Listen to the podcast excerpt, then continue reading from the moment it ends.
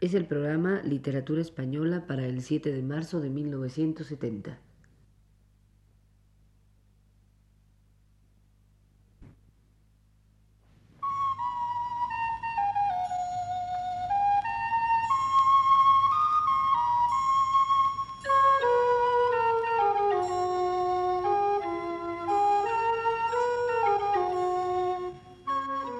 Buenas tardes, amable auditorio. Este es el programa Literatura Española que prepara para Radio Universidad el profesor Luis Ríos.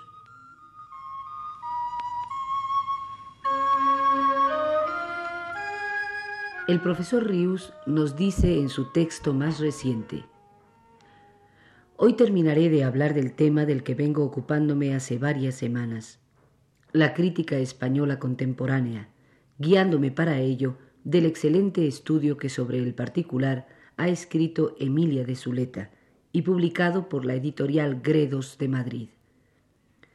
Dentro de este tema he de referirme ahora a algunos de los principales críticos literarios españoles que se reunieron en torno a José Ortega y Gasset y que se dieron a conocer sobre todo en las páginas de la revista de Occidente. Es sabido que la obra de Ortega y Gasset se completa con la revista de Occidente, la empresa más ambiciosa inspirada por su vocación pedagógica y al mismo tiempo el mejor testimonio de un momento madrileño de particular riqueza e intensidad. Entre julio de 1923 y julio de 1936, número tras número, se hace allí el balance apasionado de cuanto ocurre en España y en el mundo, ya se trate de filosofía, ciencia, arte, literatura. La curiosidad, el afán valorativo de juzgar y de ordenar dan su tono a la revista, que muestra desde el primer número un estilo definido. La revista, resume Emilia de Zuleta, es el mirador, el alto puente desde el cual una minoría lúcida y exigente ejerce la difícil tarea programada por Ortega. España salvada por Europa. La amplitud de intereses de la revista, y en consecuencia la variedad de su material, no dan jamás la impresión de un abigarrado almacén de todo lo nuevo. Por el contrario, su estilo surge de un riguroso esfuerzo de selección y de interpretación. Obra crítica, en síntesis, que apunta sobre un ancho panorama español, europeo y universal, y que recoge sus frutos de información y valoración para el mundo hispánico total, que gracias a empresas como esta alcanza hacia esas fechas su grado más alto de unidad cultural. En el orden de las letras, la revista de Occidente abre sus páginas a los grandes nombres europeos y del momento en traducciones ejemplares que anticiparon obras y tendencias nuevas. Un lugar importante ocupa la obra creativa en verso y prosa de autores españoles e hispanoamericanos. Particularmente en el caso de la poesía se advierte una generosa acogida a las tendencias renovadoras y en muchos casos para algunos nombres nuevos que recibieron de este modo su consagración.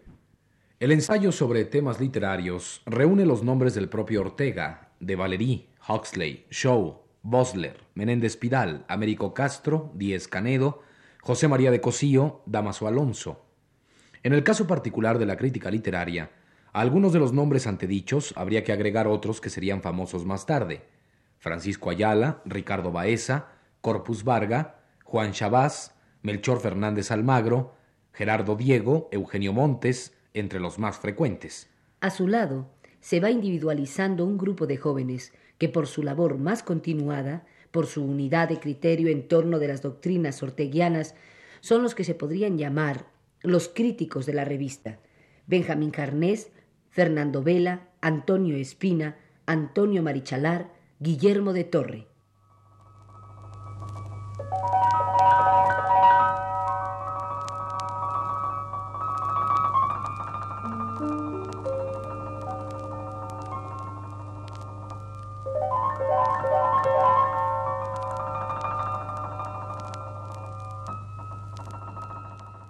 Emilia de Zuleta ha ordenado y sintetizado en el capítulo correspondiente a de su importante obra las ideas acerca de la crítica que rigieron la actividad de Benjamín Jarnés. A juicio de Jarnés, la labor del crítico no solo es motivo de gozo intelectual, sino tarea atormentada por la pugna de fuerzas contradictorias. Hay un dualismo en ella entre el goce de la obra y la dificultad de conciliar las normas universales con las experiencias particularizadas. Hay también un conflicto entre la libertad de la intuición y la servidumbre de la ciencia, entre el examen estético y el examen ético de la obra de arte. La crítica no es comparación, ni historia literaria, ni clasificación, aunque participe en algo de todo ello. No trato de clasificar, de fijar el libro en casilleros antiguos, sino de gozar, de invitar a gozar de su lectura, escribe Jarnés. En suma, Jarnés observa la crítica como tarea incitante y vivificadora. De acuerdo con su orientación vitalista, la razón no puede ser el único camino. La razón, apunta el crítico, es ingeniosa, lo explica todo, excepto lo esencial y más precioso, el brinco a la vida aparte, la última diferencia por la cual el libro resulta ser uno y único. Y ese brinco se produce a través de la lectura en simpatía, a través de la obra amorosamente leída. En resumen, es la suya una crítica en la que el acento vital domina sobre el acento estético, y ambos sobre la orientación historicista. La obra de arte queda, de este modo, situada en un armónico equilibrio entre lo universal y lo particular. Lo vital, como valor eterno, salva el primer plano. La idea de que la vida se da concretamente enraizada en su circunstancia salva la particularidad de la obra como hecho histórico irrepetible. Una funcional adecuación entre lo vital y lo estético resuelve el aspecto del valor de la obra de arte como tal. Pero así como la vida alimenta al arte, éste debe hacer vivir. Estas relaciones mutuas e intensas se centran en el artista, necesario mediador entre el arte y la naturaleza. Suponen además la incorporación de la realidad total por el arte, tema sobre el cual vuelve Jarnés con verdadera fruición crítica. En síntesis, la realidad es una sierva que sólo suscita imágenes dormidas, y sobre ese despertar inicial se alza luego la obra de arte como resultado de un esfuerzo, de un poder mágico de ordenación que tiene el artista. De tal modo se impone esta eficacia ordenadora, transformadora, que para el arte no existe lo feo. Incluso las disonancias entran en ese orden de la forma significativa.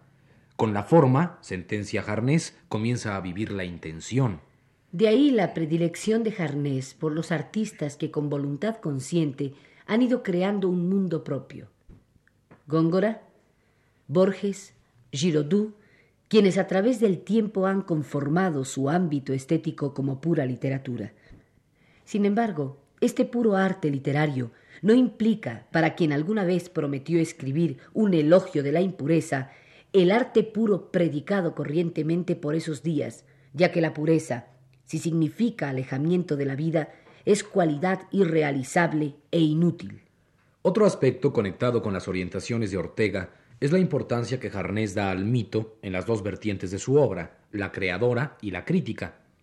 A su juicio, el mito asume además una función moral y social en nuestro tiempo al acostumbrar al pueblo a la existencia de hombres y de formas de vida superiores que la realidad cotidiana no ofrece corrientemente.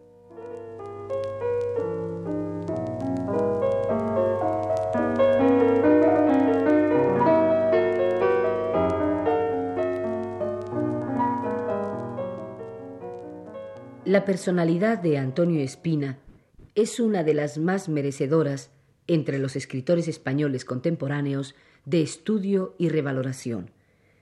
Retratado admirativamente por Juan Ramón Jiménez en Españoles de Tres Mundos, exaltado y protegido por Ortega y Gasset, es injusto a todas luces que hoy Espina sea poco conocido por las nuevas generaciones de escritores. En la revista de Occidente fue uno de los críticos más abiertos a lo nuevo.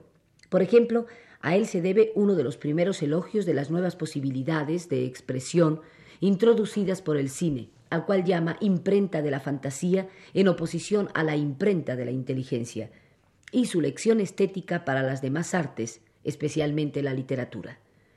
El tema reaparece en sus reseñas de la revista con motivo de la aparición de Félix Vargas de Azorín donde examina bastante detenidamente los problemas de imaginismo, sincronismo, cinematismo, elipsis en el tiempo, planteados por la literatura moderna, la cual ha recibido su lección de la técnica del cine.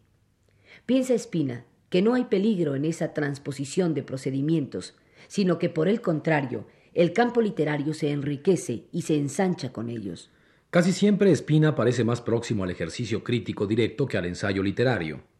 Su estilo cuidadoso y elegante se ciñe a su fin instrumental. Los temas elegidos, dentro de un terreno limitado de libros y autores, pertenecen a la problemática general propuesta en la revista de Occidente. Así, los fenómenos de disgregación del teatro y la novela después del naturalismo, los síntomas de reacción del género novelesco, ya sea por obra de algunos autores contemporáneos, como Bernanos, por ejemplo, o por la evolución en los aspectos técnicos y psicológicos. En los últimos años, la obra de Espina ha derivado preferentemente hacia el campo de la biografía. Dentro de este género, habrá que mencionar especialmente Ganivet, El hombre y la obra, con una cuidada reconstrucción de época y de ambiente. En el aspecto literario resulta valioso su planteo serio de las relaciones de Ganivet con Larra y con Unamuno, así como por la ubicación de la obra novelesca del escritor granadino dentro del cuadro del siglo XIX.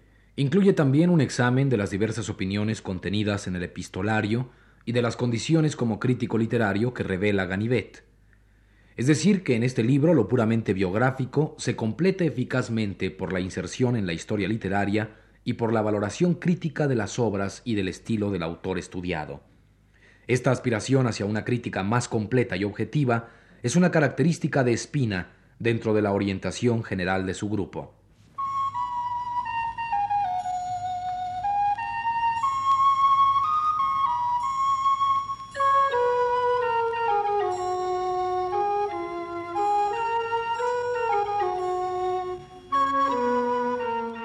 Este fue el programa Literatura Española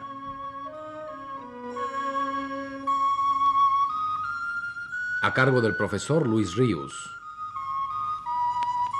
Realización técnica de Alfonso Moreno y voces de Aurora Molina y Rolando de Castro.